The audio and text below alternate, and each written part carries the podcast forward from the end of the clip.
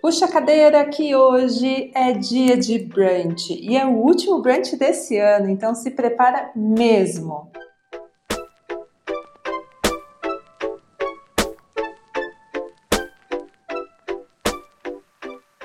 Porque hoje eu tenho uma convidada mais do que especial que já esteve nesse podcast e que agora vem aqui, inclusive, para a gente fazer um, um desafio que a gente vai trazer o formato que ela faz todos os dias lá nos stories dela, aqui para esse podcast. Tenho a honra de apresentar para vocês e ter aqui comigo Rosana Herman. Seja bem-vinda, Rô. Oi, Brunch! Oi, Passa! Oi, todo mundo! Porque a Passa já é um radical de passadão, né? Que é o que eu faço todo dia. Todo dia eu faço um passadão das notícias, que é uma visão da passa sobre o mundo,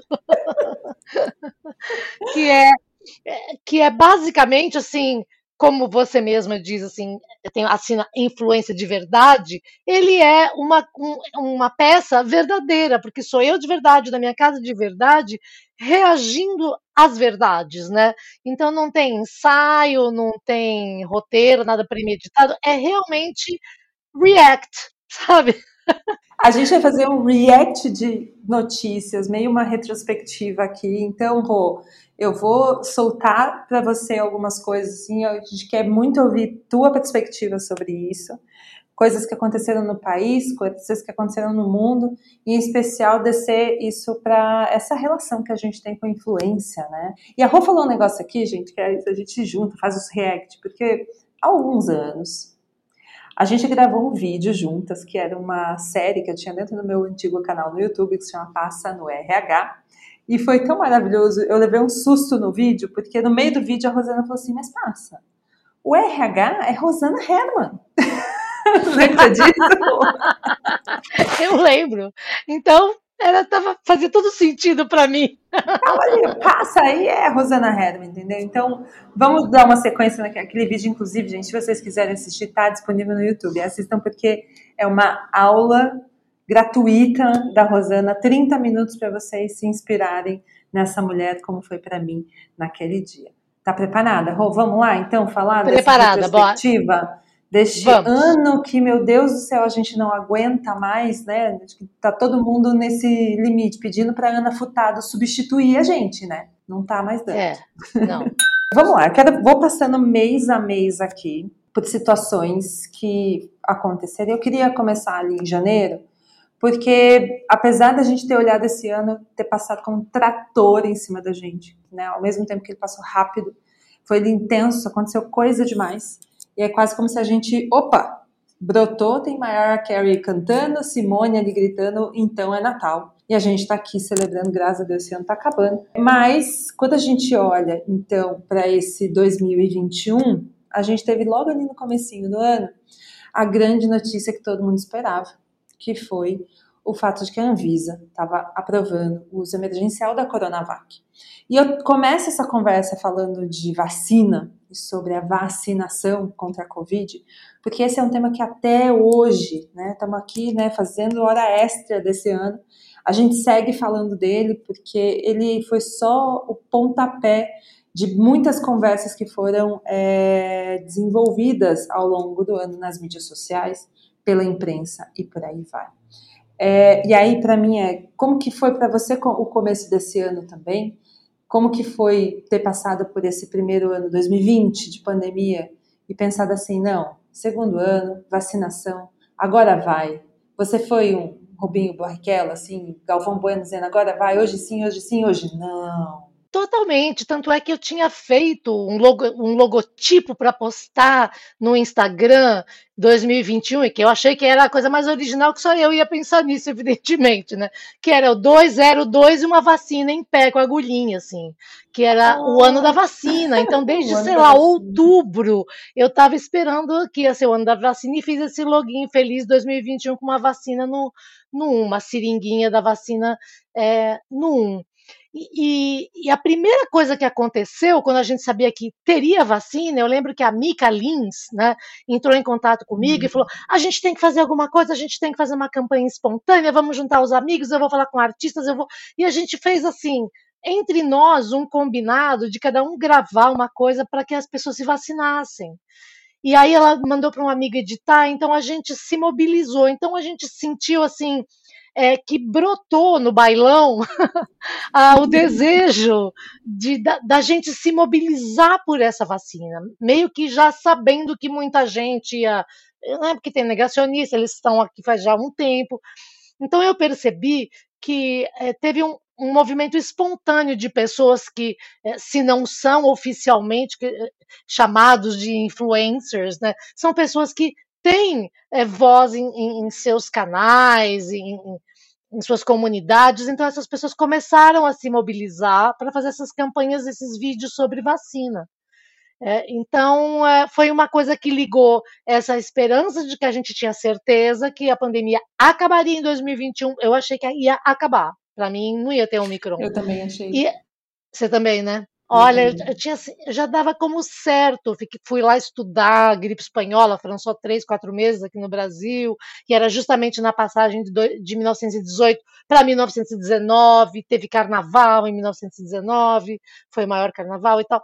E então eu senti que ao mesmo tempo a gente começou a aceitar que talvez né, ao longo do ano pudesse não ser o que a gente imaginava, mas era muita esperança e muita gente se mobilizando, achando que a gente ia finalmente se unir e salvar. Então a gente começou com essa, esse gás, com, com essa fé. Então, Ai, assim. É, e aí, e aí a, acabou num fundo, né? Não fomos. Não fomos. É, exatamente.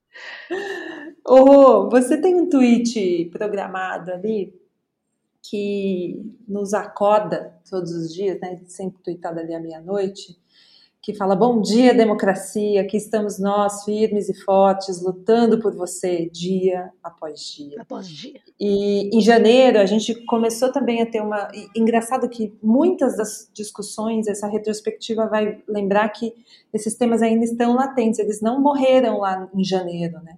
E um deles foi o fato de que as big techs, as empresas hoje dominantes, quando a gente está falando dos discursos, narrativas e que dominam o assunto fake news, que eu já vou abordar também, elas começaram a ser bombardeadas lá nos Estados Unidos pelo Congresso americano Logo depois a gente começou a ter cada vez mais é, notícias de que Facebook sabia que o conteúdo estava sendo manipulado, que o algoritmo estava de alguma forma evidenciando que essas discussões antidemocráticas ganhassem espaço, em especial o discurso anti-vacina. É, e aí, como que é, do ponto de vista de você que usa a internet há tanto tempo, já está aí acompanhando tantas ondas que você acompanhou do, tanto no Twitter quanto em qualquer outra rede.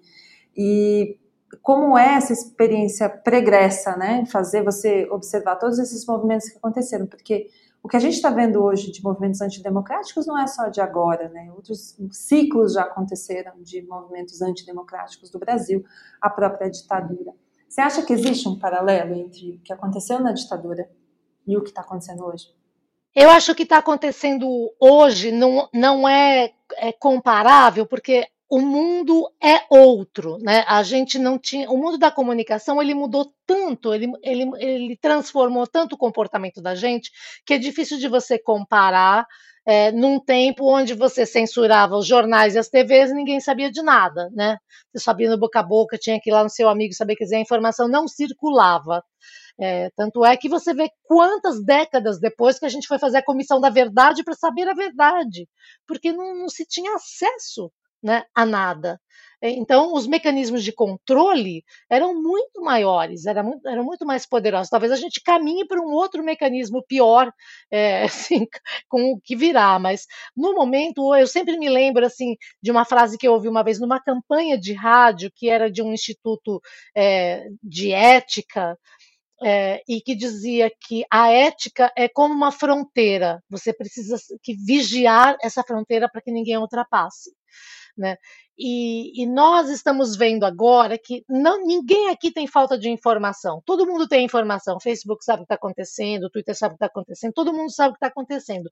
O problema é realmente você saber qual é a intenção de cada pessoa, cada grupo, cada empresa, e para que essa intenção se transforme numa atitude. Se não tiver cobrança, não vai ter. A sociedade civil organizada, nós, os democratas, a gente tem que estar tá em constante vigilância. É o tempo todo. O tempo todo a gente tem que estar tá vendo quem transgrediu, quem falou uma coisa que não podia. Olha lá em retrocesso. Está vendo agora esse vídeo que ele falou isso? Então aquela demissão foi errada, porque ele demitiu aquela pessoa baseado numa coisa personalista, que é proibido. Então, então isso ocupa uma banda mental da gente tão grande que gera esse nível de exaustão que todo mundo está sentindo em dezembro.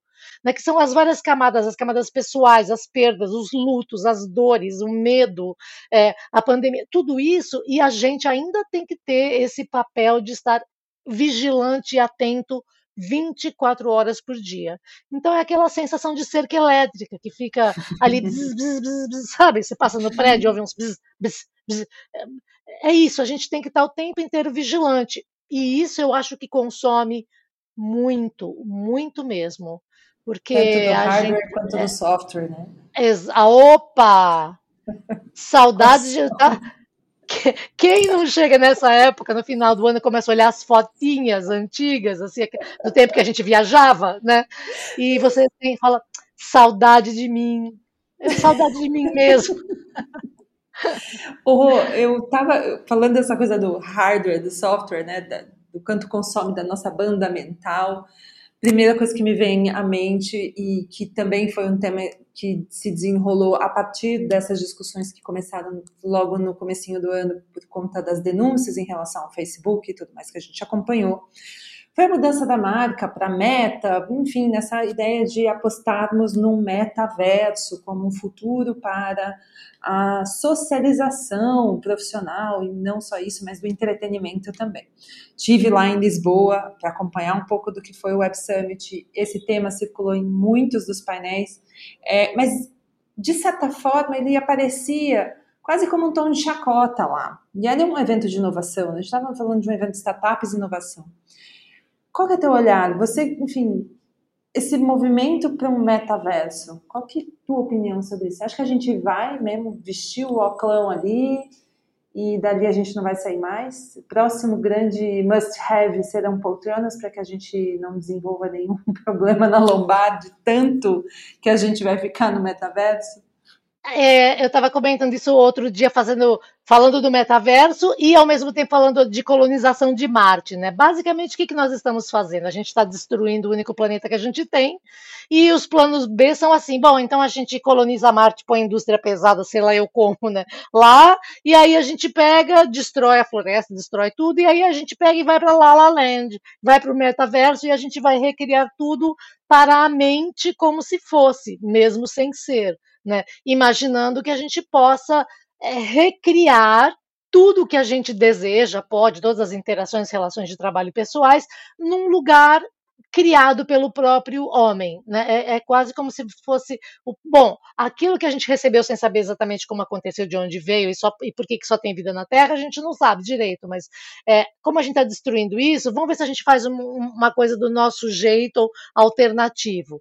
O que é eu acho assim, você pode até ter isso, ter o metaverso como meta, é, como um, um, tipo a mais, sabe, de, de relacionamento, um tipo, uma, um outro tipo de relacionamento. Agora, a gente não pode, em função disso, achar que pronto, então agora pode destruir todo o resto. Vamos abrir temporada de caça, vamos matar onça, vamos fazer caça esportiva, vamos, vamos matar tudo, vamos queimar o Amazonas e matar os bichos e destruir o mundo, que a gente se garante lá no metaverso, entendeu? As coisas, elas não podem é, nos distrair a este ponto. O, o, o, grande perigo, assim, quando a gente, naquelas comparações é, do, do, mundo de Orwell, é, assim, você fala, a pior coisa é você ter toda a informação e não ligar para ela, né? não se importar com o que está acontecendo. Você saber o que está acontecendo e não se importar, e aí você se buscar apenas um lugar para se distrair é, sabe? E eu acho que o, o, o, metaverso não, não, não pode ou não deveria é, representar é, essa, esse escape, sabe? Uhum. De que uhum. você pode destruir aqui que você queria outra coisa lá. Não, né? Porque não dá para você é, considerar que nós somos a nossa mente. Nós somos também a nossa mente, mas nós somos muito mais que a nossa mente. E, então, o metaverso é um, uma distração total. Para, é o paraíso para, para o mental. A gente fala virtual, mas é, é, o, é o mental, né? É a Disney do cérebro. É, e, e, a gente tem corpo, né? E é o corpo que dá para a gente é, a dimensão de tempo e espaço. Eu vi uma frase num texto da The New Yorker, do Scott Galloway. Ele chama de alucinação compulsória, consensual. Consensual. É, Zuckerberg e a mídia, numa tentativa de mostrar para a gente, né, seres sociais, humanos, de que trocaremos o, o contato pessoal e humano para estar vestido com todos os gadgets que a gente vai precisar ter para que a gente possa acessar o metaverso e achar que isso vai ser a solução dos problemas da sociedade. É, é um alucinógeno digital. É como falar, então, se todo mundo tiver alucinado e louco numa, numa trip, então o mundo vai ficar melhor. Não, vai ficar o tempo que dura a bad trip, né? Então, é, eu não acho que isso solucione nada. Acho que isso oferece outras possibilidades mas não é solução para nada. Isso, solução é uma coisa que resolve seus problemas, isso não resolve nenhum problema. A gente viu ao longo do passadão que você fazia, é, talvez um dos temas que mais apareceu e que mais deixava a gente irritada era quando algo era não bem definido, bem pesquisado, ou quando era uma notícia falsa de fato, né, que a gente acompanhava e dava aqueles faniquitos na gente. É, e apesar de fevereiro ter sido um mês que a vacinação avançou, a gente viu que ainda tinha uma briga, governo paulista, governo federal, de né, quem vai deixar quem vacinar primeiro, aquela história toda. É, e a gente viu que uma, a onda de notícias falsas sobre vacina também foi uma coisa do chip da China que tem na Coronavac, toda aquela história bizarra fez com que esse processo de vacinação, além de ter sido lento no país, fizesse muita gente ainda né, ficar ali protelando para ir tomar sua primeira ou segunda dose. É, vem março, março, inclusive, para mim, especialmente pessoalmente, foi um mês muito difícil, porque eu perdi dois amigos, um deles, padrinho do meu casamento, que era uma das pessoas mais incríveis da minha vida e que, enfim, toda vez que eu falo sobre isso é uma coisa que me pega muito. É, não porque ele era um negacionista ou porque é, não acreditava na ciência e na vacina, mas é porque a vacina não chegou nele a tempo. E como a gente viu o que aconteceu nos últimos meses, nos primeiros meses, na verdade, do ano, foi essa dificuldade de fazer a vacina chegar nas cidades, chegar é, nas pessoas. E aí, é, além dessa ausência de chegar, era quase como se a gente tivesse uma guerra bélica sobre vacina. De um lado, a vacina não estava chegando, do outro, pessoas tendo reações, casos isolados de pessoas que tinham morrido mesmo estando com vacina. Outras situações em que ah, não vamos bombardear mesmo as pessoas com fake news sobre vacina para que as pessoas não se vacinem. E a gente teve em março um dos piores cenários da pandemia no Brasil. É, e você está, de novo, usando, trabalhando na internet, criando conteúdo, entendendo essa dinâmica digital há muito tempo. É, e quando a gente fala sobre informação falsa, é, a gente esquece muitas vezes das consequências dela. E acho que eu queria trazer um pouco aqui para a tua brilhante sempre análise, que é da tua ótica. É, isso é algo, a coisa da fake news, é algo que a gente esse ano teve como nunca teve na vida, ou é uma coisa que já existia, mas estava em lugares talvez mais fechados? Isso sempre existiu? É uma coisa de agora, dos últimos 10 anos? O que, que você acha que foi a fake news para esse ano? O que representou para a gente enquanto sociedade? Esses últimos tempos houve um, uma, quer dizer, se transformou numa indústria. Se antes a fake news era uma coisa assim, foi, era artesanal, depois virou-se uma pequena indústria caseira ou familiar, uhum. ela se transformou numa, numa indústria de larga escala, quase numa indústria de base da comunicação.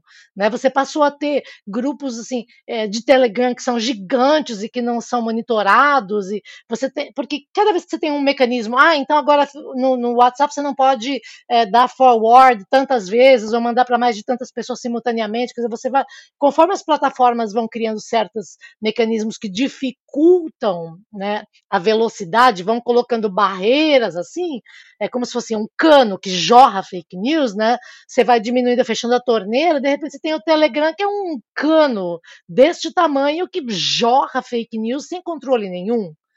Né? E, e, então a gente vê como que as pessoas que se beneficiam e promovem as, as fake news para o poder, né, que tem nessa ferramenta um instrumento de um projeto de dominação é, autoritária, como elas investem. E uma vez que você tem a máquina na mão e você tem todos os canais, você pode, sabe, deitar e rolar nessa distribuição. E o quanto isso é, é perigoso né? Porque, eh, porque fake news mata, né? Na ponta da linha, a pessoa que não acredita, ela morre. Quantas pessoas, todo mundo tem um conhecido, alguém na família que fala, ah, a pessoa morreu porque ela não acreditava, morreu porque ela não usava máscara, morreu porque ela achava que era uma bobagem, né? Até hoje você tem gente que transformou a China, como a China é uma coisa distante, uma língua que a gente não entende, um alfabeto que a gente não conhece, e as pessoas então falam, ah, a China é comunista, então é, a China virou the others, que era lá na, no Lost Lost, né? Os, os outros, aquele outro, né? Então as pessoas culpam esses outros, eles que criaram o laboratório, eles que põem chip na vacina, eles querem transformar a gente em alguma coisa. Então, é, assim, usando o medo e a desinformação, criou-se essa, essa indústria que corre solta é, de fake news que mata gente o preço é a morte de muita gente, que eles não se importam de pagar, porque faz uhum. parte desse projeto de poder, de domínio das pessoas sob a, a égide do medo. Então a gente tem sim que o tempo inteiro, de novo, né? A gente com esses não basta. Antes era mulher, jornada tripla, agora tem jornada tripla, tem também todas essas causas que a gente e todos esses trabalhos que a gente faz, né? A gente tem um trabalho de guardião da democracia, da sanidade, da saúde mental, do amor, né? Então a gente tem um milhão de pratinhos para é. não deixar cair. E, e quando a gente fala de criadores, influenciadores, figuras públicas e o papel dessas pessoas nesse compartilhamento de notícia falsa. É, você já foi pega numa, numa, num compartilhamento que só depois você viu que era uma fake news? Tipo, você já compartilhou algo e aí você depois percebeu que não era verdade? Já, eu já compartilhei notícia, inclusive aquela coisa da pessoa botar notícia velha, que você acha que aconteceu agora e você vai ver era notícia relacionada de 2015, que você passou para frente e fala: Meu Deus, desculpa, isso aqui é uma notícia que já foi muito antiga, é. né? É. Porque por mais que eu vigie e tal, às vezes você porque você cai naquilo, a notícia, é, o viés de confirmação, né? A uhum. notícia que você quer acreditar, a notícia que você quer compartilhar que você que, que, corrobora o que você já pensa. Então, uhum. é, a gente cai, a gente cai nessa, assim como a pessoa que cai no golpe porque ela vê uma vantagem. Gente, iPhone 13 por 500 reais, tipo, qual a chance, né? Então a pessoa cai no golpe porque ela vê a possibilidade de uma vantagem para ela. Então a gente também vê uma, uma vantagem social, né, na rede de divulgar uma coisa que chegou até a gente. Então nessa, nessa nesse ímpeto a gente às vezes acaba caindo uhum. mesmo. Bom, seguindo o nosso calendário aqui, chegou abril. E abril foi quando a gente teve um novo Big Brother, que não era aquele que a gente assistia na Globo e que a gente estava lá, né, gastando nossa energia. Mas era um Big Brother que estava acontecendo em Brasília, né? Foi quando o Senado começou os trabalhos da comissão parlamentar de inquérito à CPI da Covid para investigar as possíveis emissões do omissões, né, do governo federal no combate da pandemia. Foi nela que, inclusive, a gente descobriu gabinete paralelo, um suposto ali, né, esquema de tentativa de compra de vacina que atrasou. E também o nosso, né, a cereja do bolo de todo esse escândalo da Prevent Senior, que a gente também acompanhou. Foi ali em abril também que acho que a, nosso coração ficou quentinho em ver você tomando a sua primeira dose da vacina. E você postou foto é, com o comprovante da foto, né, do, do da vacina. É, e aquele momento é, pra gente, essa geração digital, é será que postar o nosso comprovante de vacinação virou cringe, né? Esse termo aí que agora está representando a vergonha alheia em inglês. Como foi, Rô, receber a primeira dose da vacina, postar sua foto com a sua carteirinha, primeira dose tomada, como foi? O primeiro impulso é a alegria de você estar tá lá, receber a dose e pensar assim: quantas pessoas, o tamanho do esforço para que em tempo do recorde se produzisse, distribuísse, chegasse até a mim, sabe? Então acho que todo uhum. mundo sentiu essa gratidão de chegar a você é, é, essa essa linha invisível que une todos os seres humanos que já produziram ciência, sabe? Tudo que veio atrás. Então é como se viesse todo o lado bom de uma ancestralidade da humanidade que chegou até você para te ajudar né? Porque a gente vê tanta coisa ruim e ali é como se você abrisse uma outra torneirinha, sabe? É a uhum. torneirinha uhum. da ciência.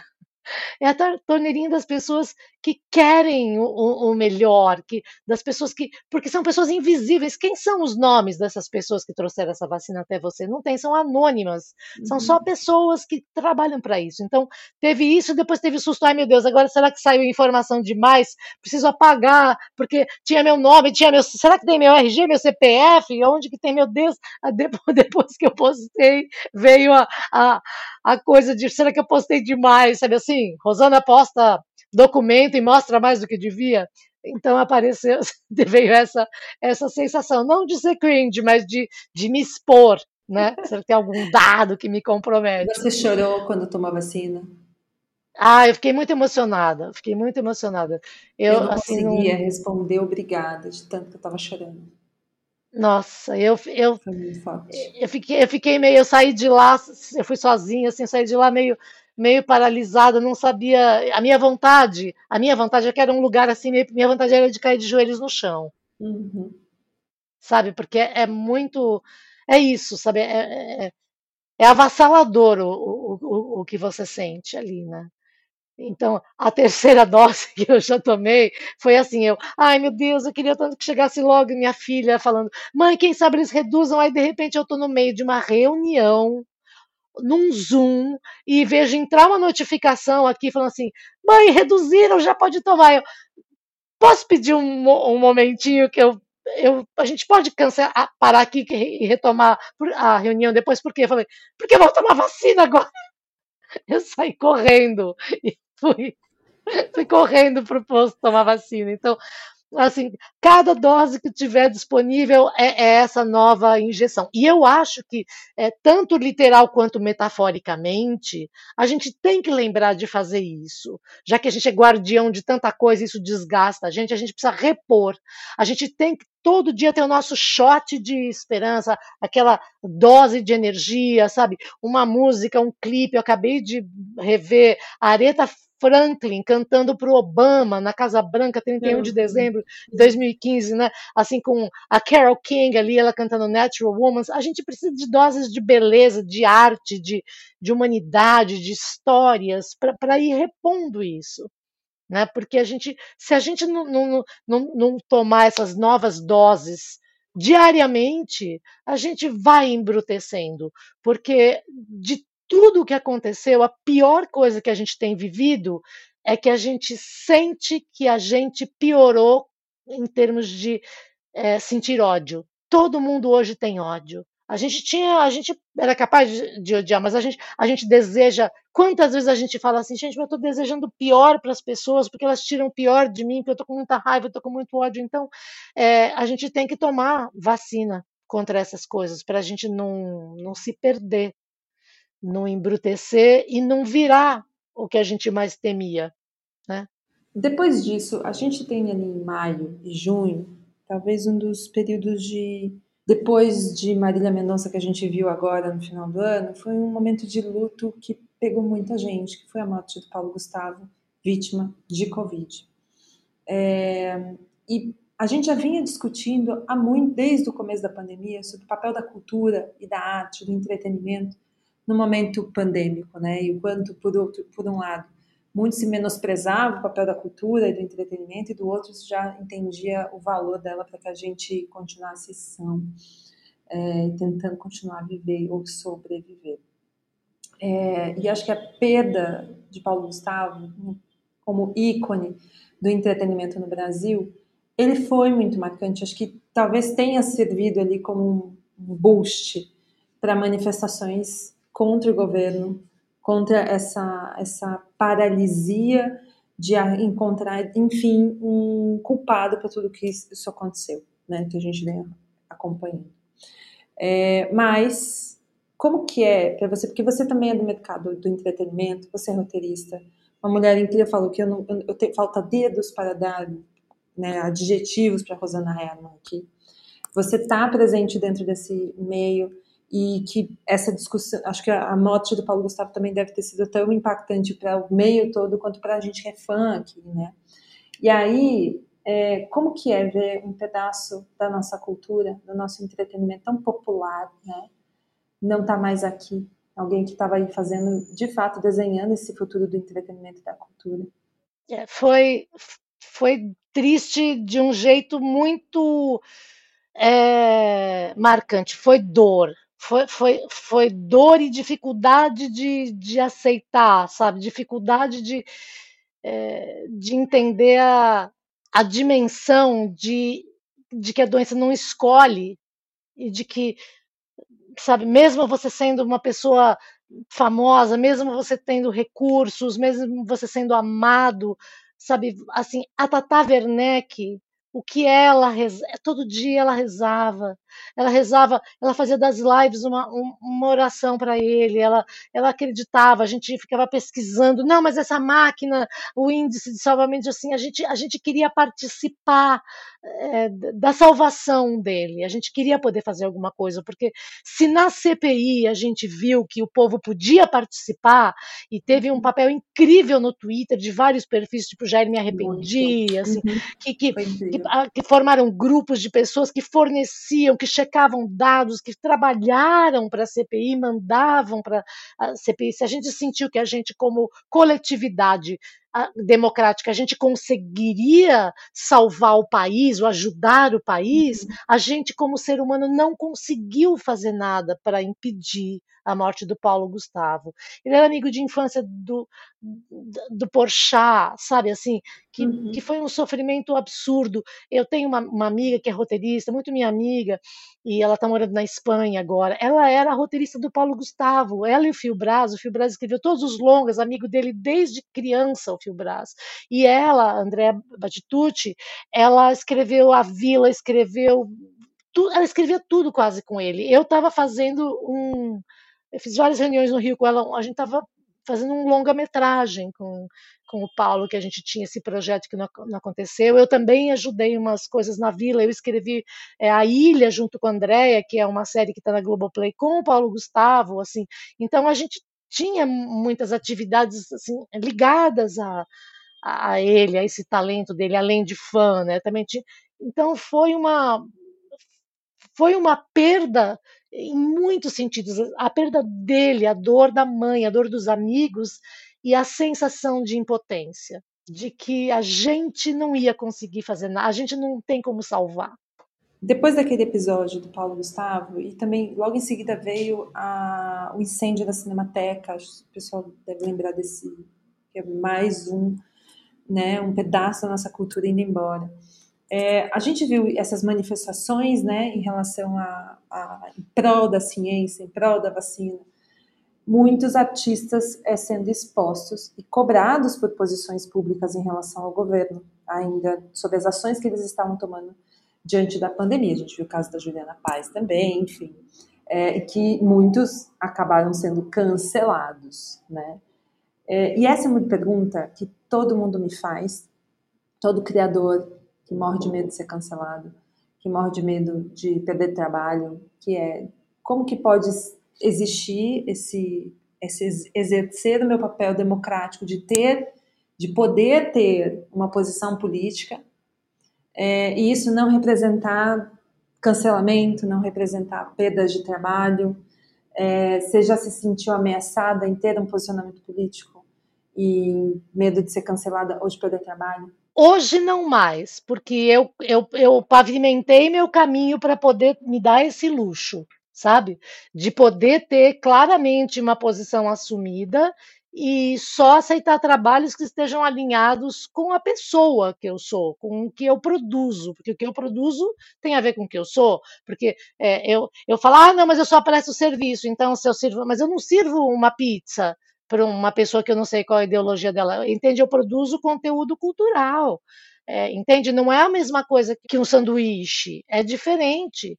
Então, é, você fala, ah, mas é prestação de serviço. Sim, mas eu me lembro há muitos anos, quando eu era muito jovenzinha, e que muito duro e precisando muito de dinheiro, e que me ofereceram um freelance, e era sobre Tiananmen Square, que era aquele, aquela famosa manifestação que teve é, chinesa, da, daquela, daquele rapaz que ficou na frente dos tanques, Sim. lembra? Que se opôs, uhum. na, que foi um massacre. Teve, e eu lembro que eu tinha sido sondada para fazer um freelance e escrever uma coisa que era como se nada daquilo tivesse acontecido. Era para reescrever, para fazer um vídeo mostrando que aquilo não tinha acontecido. Eu falei: Oi? Aí eu falei: Desculpa, eu posso passar fome, mas por dinheiro nenhum do mundo eu vou escrever uma mentira, eu vou, eu vou colocar minha vida, minha cabeça, meu sentimento e fazer um roteiro mentiroso, quer dizer, que é para esconder a verdade, quer dizer, nem chamava fake news, né? Eu falei, não faço. Eu falei, você recomenda alguém? Eu falei, não recomendo ninguém porque eu não me relaciono com pessoas que fariam. Sabe? Então a gente. É, claro que você fala, ah, mas eu sou cantor, eu tenho que ter um posicionamento, mas é a, aí a pergunta que eu faço para você o que você faz com a influência que você tem? Uhum. O que você vai fazer com a influência que você ganhou? Porque eu, a gente viu o caso recente de influenciadora que, porque tem muitos seguidores e se acha bonita, rica e sabe, arrogante, então eu posso fazer uma coisa errada e destruir uma loja e fazer a gerente perder emprego. Eu vou usar a minha influência para dar uma carteirada gigante porque eu não gostei, que falaram que não queria que botasse minha filhinha em cima da, da, do vidro que pode quebrar. Sabe, o que você faz com a sua influência? Porque como consumidora, eu posso reclamar do que eu quiser. Fui mal atendido, eu reclamo, reclamo no Twitter. Agora, é diferente eu falar como, como consumidora que reclama é, para chegar até alguém para resolver meu problema e eu juntar as pessoas que me seguem para destruir um estabelecimento e demitir um funcionário. Então, é isso. A pergunta é: o que você faz com a influência que você tem? Porque é um poder que, que concede a você temporariamente. A televisão não é uma concessão do governo, a influência é uma concessão temporária do público. Uhum. E às vezes o público não renova esse contrato com você. O cancelamento é o quê? É a não renovação de um contrato social que o público faz com você, porque é ele que te põe lá em cima, ele também te tira. Assim como um voto, assim como eleição. Assim como uma medalha, porque eu já vou entrar no nosso próximo tema, que é Olimpíadas, que a gente teve esse ano e que parte dessa, desse momento, né, voltando normal aqui, que a gente viu ali em julho, agosto, é, foi acompanhar Olimpíadas, que foi quase como aqueles refrescos, né? Ver tanta medalha para os esportistas brasileiros, Rosana, que também que voltou a correr agora, né, Rô? Eu vi, já tá ganhando medalha já. Ai, mas acho que essa Olimpíada foi além do, do momento medalhas, ela também foi uma Olimpíada para falar, para escancarar, levantar o tapete e falar sobre saúde mental. Quando a Simone Biles, vocês devem se lembrar, ela saiu de uma das competições porque ela falou que não tinha condição emocional de participar. E a gente fica vendo, né, na imprensa e principalmente também das pessoas, é, dizendo a ah, hora ela tem que realmente cuidar da saúde mental. A gente, todos nós precisamos fazer terapia e cuidar da nossa saúde mental. E por outro lado, sempre tem aquelas pessoas que vão estar lá dizendo que ah, esse jovem agora é cheio de mimimi, porque na minha época isso não existia. Aquela história toda. Você que faz tanto sucesso, faz tantas coisas, ainda corre, enfim, como que você está cuidando da tua saúde mental? É correndo é uma, porque eu realmente acho que a gente precisa é, produzir endorfinas, precisa colocar pequenas metas de chegar, sabe? Então, quando eu me preparo e falo assim, eu vou voltar e vou fazer essa corrida, eu tô correndo, não tô correndo tão bem quanto antes, eu não tenho o pace que eu tinha antes, mas eu quero chegar no final, eu quero terminar, eu quero, quer dizer, a gente precisa é, se entender, se aceitar, sabe? Não é nem se perdoar, porque a gente não fez nada de errado, sabe? É, mas é você aceitar a limitação e mesmo assim, dentro da limitação, ir buscar a, as coisas que vão te fazer bem, mesmo que você. Que diferença faz se eu danço bem ou mal na hora que eu estou feliz dançando para o mundo? Não é? Ou eu vou esperar ter um corpo perfeito para poder achar que eu posso estar dançável ou apresentável, sabe? Não. É, então, eu continuo assim, é, me dando a chance é, de viver momentos significativos para mim, uhum. é, independente de performance não tem tanto faz a performance, sabe? Uhum. Eu não estou competindo nem comigo, porque antes a gente falava assim, não, porque eu como atleta estou competindo comigo mesmo, eu não estou mais competindo comigo mesma, eu estou me abraçando quando eu chego, sabe? Falando, a gente conseguiu, Sim. eu comigo, sabe? Assim, a gente chegou, sabe? É assim, é, é isso, é celebrar é, é, qualquer coisa que a gente consiga e ao mesmo tempo, assim como a gente viu a Simone Biles se abrindo, quer dizer, a potência da verdade, a influência é, da fragilidade, sabe? É você usar a sua influência para falar de vulnerabilidade, para falar de, de sabe, é, é, para desmistificar a ideia de que é, a vida no Instagram é dos influenciadores ricos, lindos, famosos que vivem bem. Quer dizer, a gente está uhum. tentando des desconstruir essa falácia, né, essa fake news de que é, felicidade é perfeição. Né? Tem nada a ver uma coisa com a outra. Não tem nada a ver, né? Felicidade. Eu, eu outro dia li um livro de 30 páginas que uma amiga minha recomendou, de um cara chamado Tom Roth, é, e que ele diz uma coisa assim, já na abertura é uma, é uma porrada. Ele fala que não busque sua felicidade, Você fala, como assim não busque minha felicidade? O cara é louco, assim, não. Aí ele diz é, que a felicidade é, só existe na, na, medida em que você perpetua a felicidade. Então, fazer a felicidade dos outros é, é a maneira de se tornar eterno, sabe? É, é, é, a, é, a, felicidade do outro, que quando você faz bem para o outro, essa felicidade se solta no mundo e ela vai caminhando, porque um vai passando para o outro. Então, todo o investimento que a gente tem que fazer não é na, na felicidade individual, porque ela virá, é na, é, é na promoção eh, da felicidade. É, é, é, isso que torna você é, eterno. E, e isso é, é, tão potente, tão incrível. O livro chama It's Not About You. Uhum. E é isso que é muito potente, porque ninguém está seguro enquanto todos não estiverem seguros. Não é isso que é estar numa pandemia? Que que adianta o mundo falar, não, a gente está vacinado sim, mas se não está vacinado todo, todos os países da África, gera uma outra cepa e vai vir para cá, sabe? Então a gente tem que vacinar todo mundo. Então não é sobre você e é sobre a, a coletividade. Uhum. Então isso foi, isso também é um aprendizado, sabe, que a gente tem usar a influência, esse pacto de, de usar o espaço que a gente tem para promover é, o bem-estar de todos. Você falou, Rô, sobre a influência, né, essa força, essa verdade, essa o se tornar eterno. E quero relembrar um momento de setembro, porque, gente, vocês que são cringe, millennials aqui vão acompanhar isso comigo. Talvez vocês não saibam dessa informação e vocês vão descobrir hoje. Mas vocês se lembram de um clássico da TV chamado Gloob Gloob? Com certeza vocês se lembram. Em setembro deste ano ele completou 30 anos e para conhecimento da nossa audiência aqui, Rosana Herman fazia parte do time de, de roteiristas que desenvolveram os mais de 700 episódios. Então, eu falo, quando, sabe, influência? Tava lá, ó, nos anos 90, influenciando eu e você que estamos aqui hoje. É, inclusive, obrigada pela boa influência que você na minha vida. Junto com a equipe da TV Cultura, formando o caráter de muitas crianças.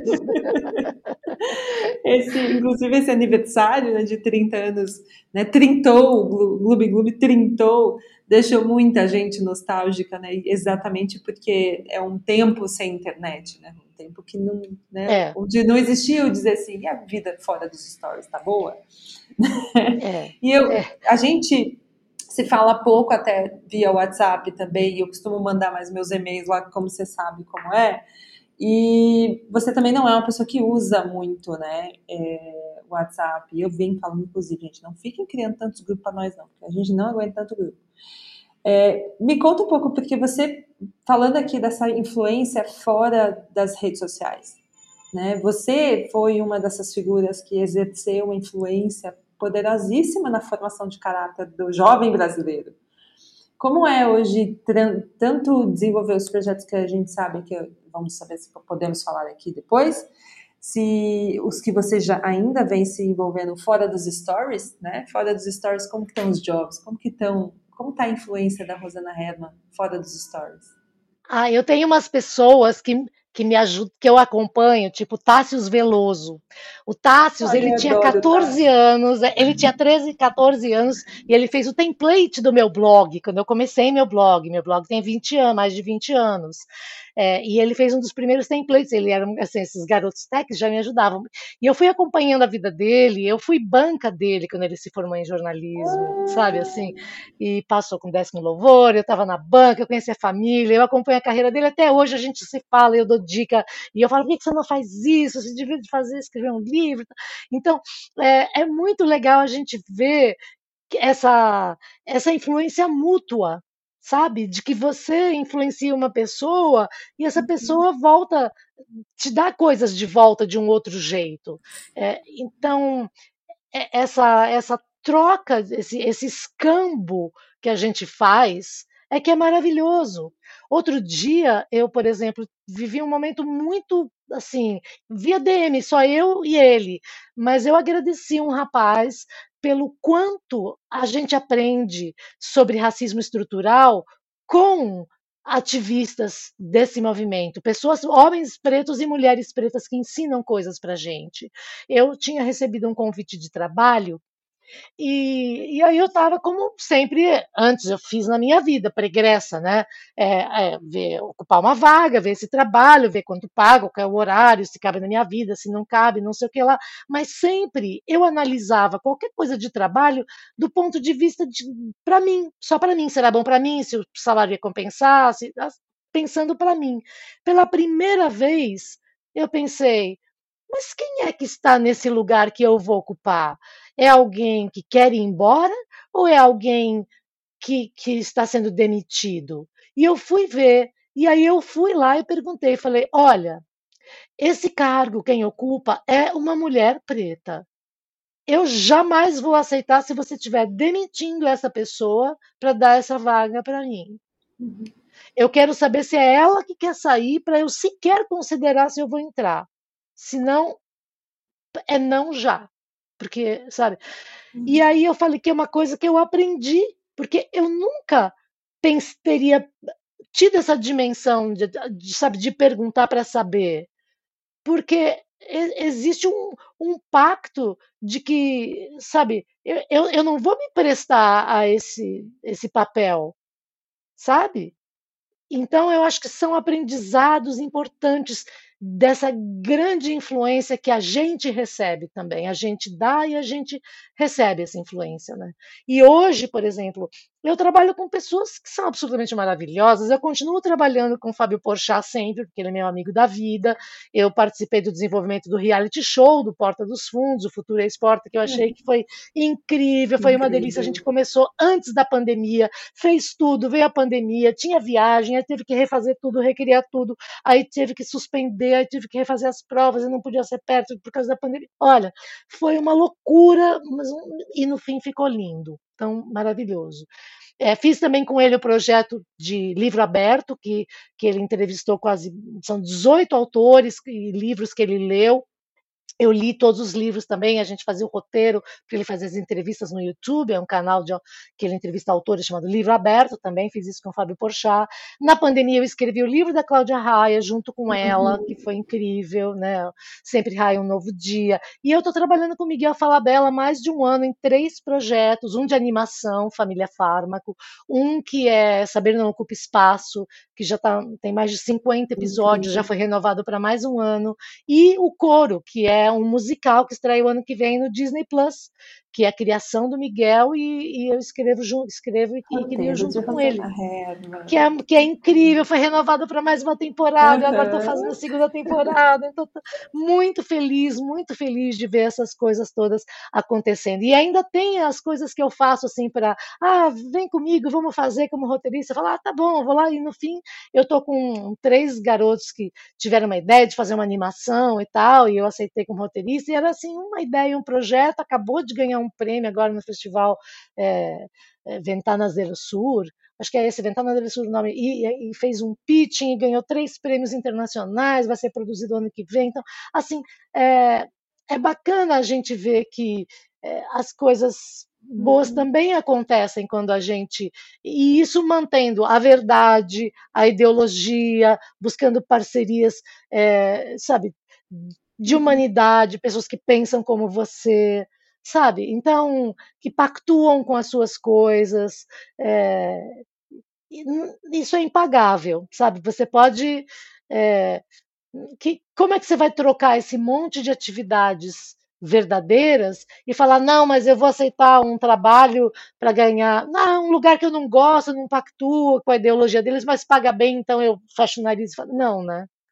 Não, eu não vou, eu não vou, eu não vou dizer que o Dia das Bruxas vai fazer mal para as crianças e que as bruxas, tipo, cada um escolhe seu caminho. Eu não, não, posso julgar o caminho de ninguém, porque eu já vi pessoas, eu faria coisas pelos meus filhos. Se eu precisasse pagar 10 cirurgias para um filho meu, para alguém da minha família, e eu não tivesse esse dinheiro e precisasse, eu, eu provavelmente ia fazer qualquer negócio até conseguir salvar a vida de uma pessoa que eu amo. Porque para salvar a vida de uma pessoa que, que você ama, você pactua com coisas porque é, deixa julgar e você nem se importa se te xingarem. Uhum. Mas se você tem a opção e o privilégio de ter o que comer, de ter como se manter, é, você tem, acho que, obrigação. Quem tem privilégio tem obrigação, sim, sabe, de se manter é, coeso, fiel e ético, uhum. sabe? Você tem obrigação se você tem esse privilégio. Olha, e a Rosana fez bastante coisa, né, gente? Não só a Rosana, que eu sei que todo mundo que está ouvindo a gente aqui também fez coisa demais esse ano. Acho que, acho que nunca trabalhou tanto, nunca fez tanta coisa. Enfim, ao mesmo tempo para tentar ocupar o tempo, ocupar o espaço para que a gente pudesse minimamente se alienar de tudo, porque não dava para aguentar tanta notícia ruim do país, a gente vê que existe uma sensação geral de exaustão, né? Agora a gente está aí brigando se vai ou não vai ter carnaval, vai ou não vai liberar máscara em local aberto, é, vai ou não vai ter retomadas das, da, da, das empresas em 100%, né? E não, não existe ainda um consenso é, de tudo isso. E aí, Rô, a gente tá, então, todo mundo exausto. E aí eu sei que você também tá todo, né, todo mundo muito cansado aqui. O que você tem feito para lidar com o cansaço? Que não para, né? Ele tá aí, batendo na gente. Não para. Dia. A coisa que mais me salva são os bichos, são meus cachorros. São as crianças, quando eu encontro, são, são, meus netos, são os netos do meu marido, mas são meus netos, né, meus filhos. Eu acho que não tem nada melhor do que assim abraço de família, sabe assim, criança, bicho, natureza, é, é, é o que faz a gente se re, reencontrar, sabe? Como, como, como humanidade, como, como um, um, serzinho que tem uma alma dentro, sabe? Se você ficar só no mental, é, é, é muito, é, é, muita exaustão, é muita exaustão. Então, além de, de correr, eu faço, tenho feito crochê, de vez em quando eu, eu paro e, e e faço um pouco de crochê, sabe, para liberar a minha cabeça. Tenho lido muito, eu li muito livro esse ano, li muitos livros esse ano. Então, assim, é, eu fujo para uma história, sabe, vou embora numa história. É, eu, eu tenho, não tenho praticamente saído de casa, eu fico dias e dias, tem dias que eu falo, gente, eu não desci do prédio, eu não saio daqui de dentro, sabe, fora os dias que eu saio para treinar, três vezes por semana. Às vezes, no dia que não é o dia de correr, eu faço aqui mesmo, malho aqui mesmo, não saio de dentro de casa. Nossa, dá uma, hum. uma vontade muito grande de, de pular no mar, sabe? Assim, de, uhum. de ver o mar. Então, eu tenho tentado é, me recuperar, me jogando no chão com os cachorros, sabe? Às vezes brincando, a gente, Rosana Herman, como vocês sabem, é criadora aqui da Brunch, já recebeu o nosso Content Planner, presente de final de ano aqui da agência, e eu já pego esse assunto para perguntar quais são os planos para 2022, Com o que você vai preencher esse Content Planner? O que, que vem aí? Eu tô com vontade de escrever um outro livro, mas agora meu, sabe assim, nesse ano eu quero, se tiver Bienal, Bienal não tem porque é de dois, dois anos, se tiver alguma feira de livro ou alguma coisa, eu, eu quero estar lá, eu quero consolidar duas coisas, eu gosto muito de dar palestra e de dar curso e de dar aula, eu gosto muito, porque eu acho que só serve se passar para frente, né, só serve se passar para frente, então eu quero consolidar essa, essa ideia de de passar, realmente passar conhecimento, receber e passar conhecimento, e, e de começar a organizar é, o registro das coisas que eu aprendi, que eu sei, para distribuir. Então, eu acho que se durante muito tempo eu acumulei muita coisa, agora eu quero fazer esse caminho é, do oferecimento, da oferta. É, Vem aí, já falei viu, com Marcela, gente? Vem é, aí. Exatamente, exatamente. Essa ideia agora é cursos, livros, é, palestras, a, a, organização de coisas que vão criar esta essa eternidade, sabe? Eu, eu quero organizar a minha eternidade. A gente faz um ping-pong aqui no final do episódio. Eu vou passar uma, uma, uma frase e quero só que você responda com uma palavra. Tá. São três frases aqui. Bora? Bora. Uh, um verbo que sintetize o ano de 2021. Resistir. Uma palavra de carinho para quem teve um 2021 difícil. Passa. Vai passar. Vai passar.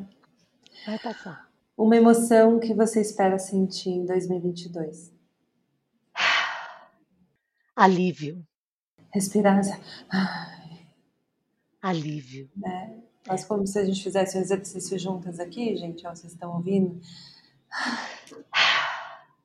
Exatamente. Ai, que gostoso.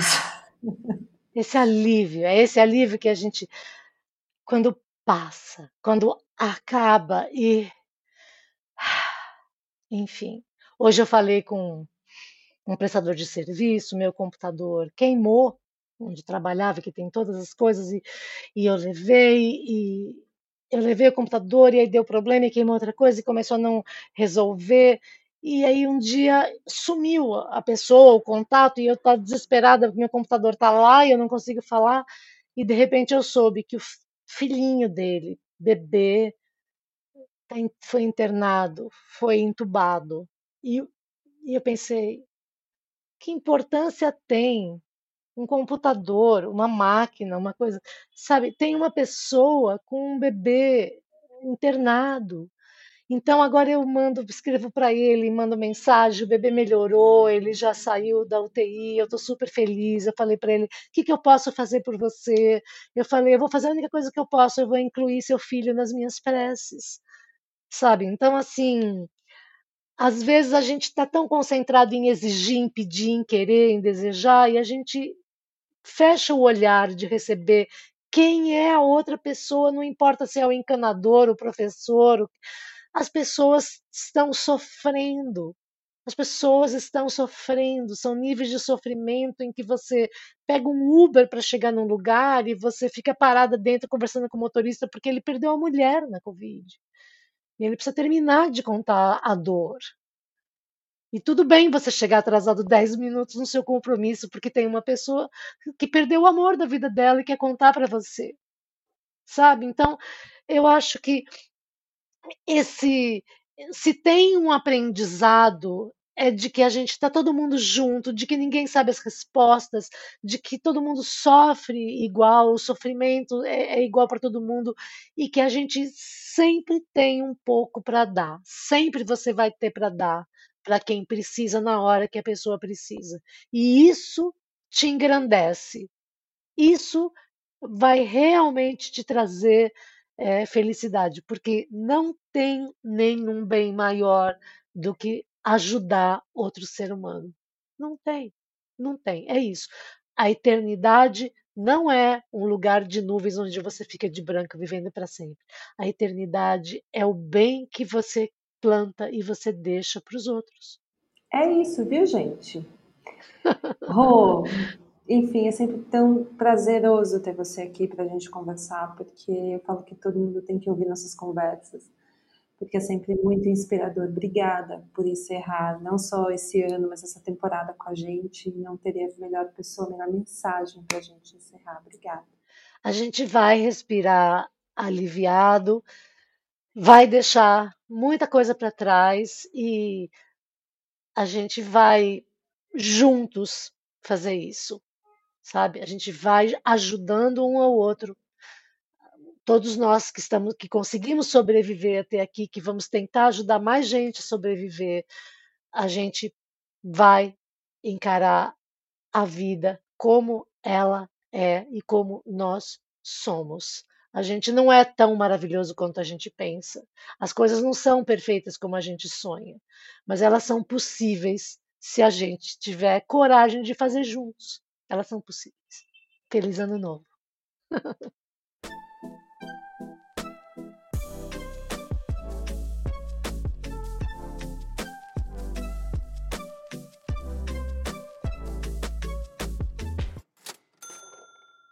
A gente encerra por aqui, relembrando esse que não foi um ano fácil, né?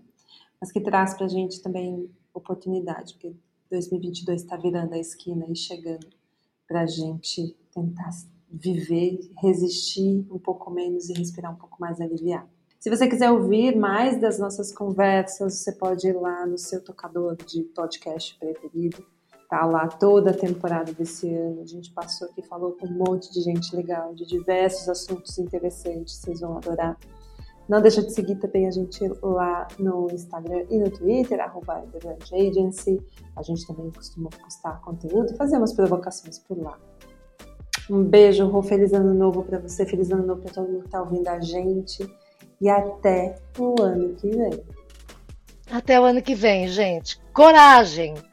Viva a democracia! Viva o SUS! Viva a ciência! Viva a vacina! É isso aí. Eu sou a Rosana Herman e esse foi mais um episódio do Dia de Brunch. O podcast é apresentado por Ana Paula Passarelli, a Passa. Quem cuida da produção é Michele Neres e a pesquisa de pauta é feita pela Jaqueline Laflufa e Poliana Casemiro. A edição de som é da Manu Quinalha. Tchau, gente!